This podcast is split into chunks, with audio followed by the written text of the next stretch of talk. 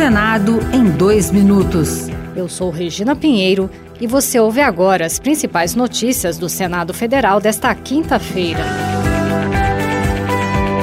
blogueiro Wellington Macedo, condenado pela tentativa de explosão de uma bomba nas proximidades do aeroporto de Brasília, se recusou a responder às perguntas feitas durante a reunião da CPMI do 8 de janeiro. Depois de afirmar que Wellington Macedo participou do planejamento de diversos atos, a relatora, senadora Elisiane Gama, do PSD do Maranhão, sugeriu uma delação premiada com o advogado do blogueiro. O advogado se colocou à disposição, possivelmente na segunda ou na terça terça-feira nós faremos uma nova reunião. Se for concretizado, a gente iniciará esse processo de colaboração premiada por parte da CPMI.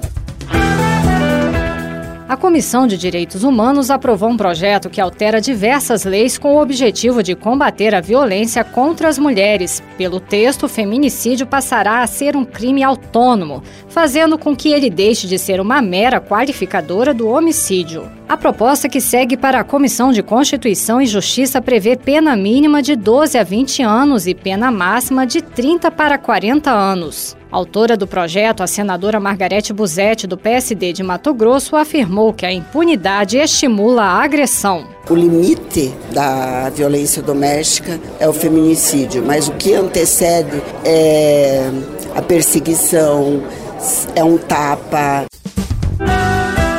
Outras notícias sobre o Senado estão disponíveis em senado.leg.br barra rádio. Senado em dois minutos.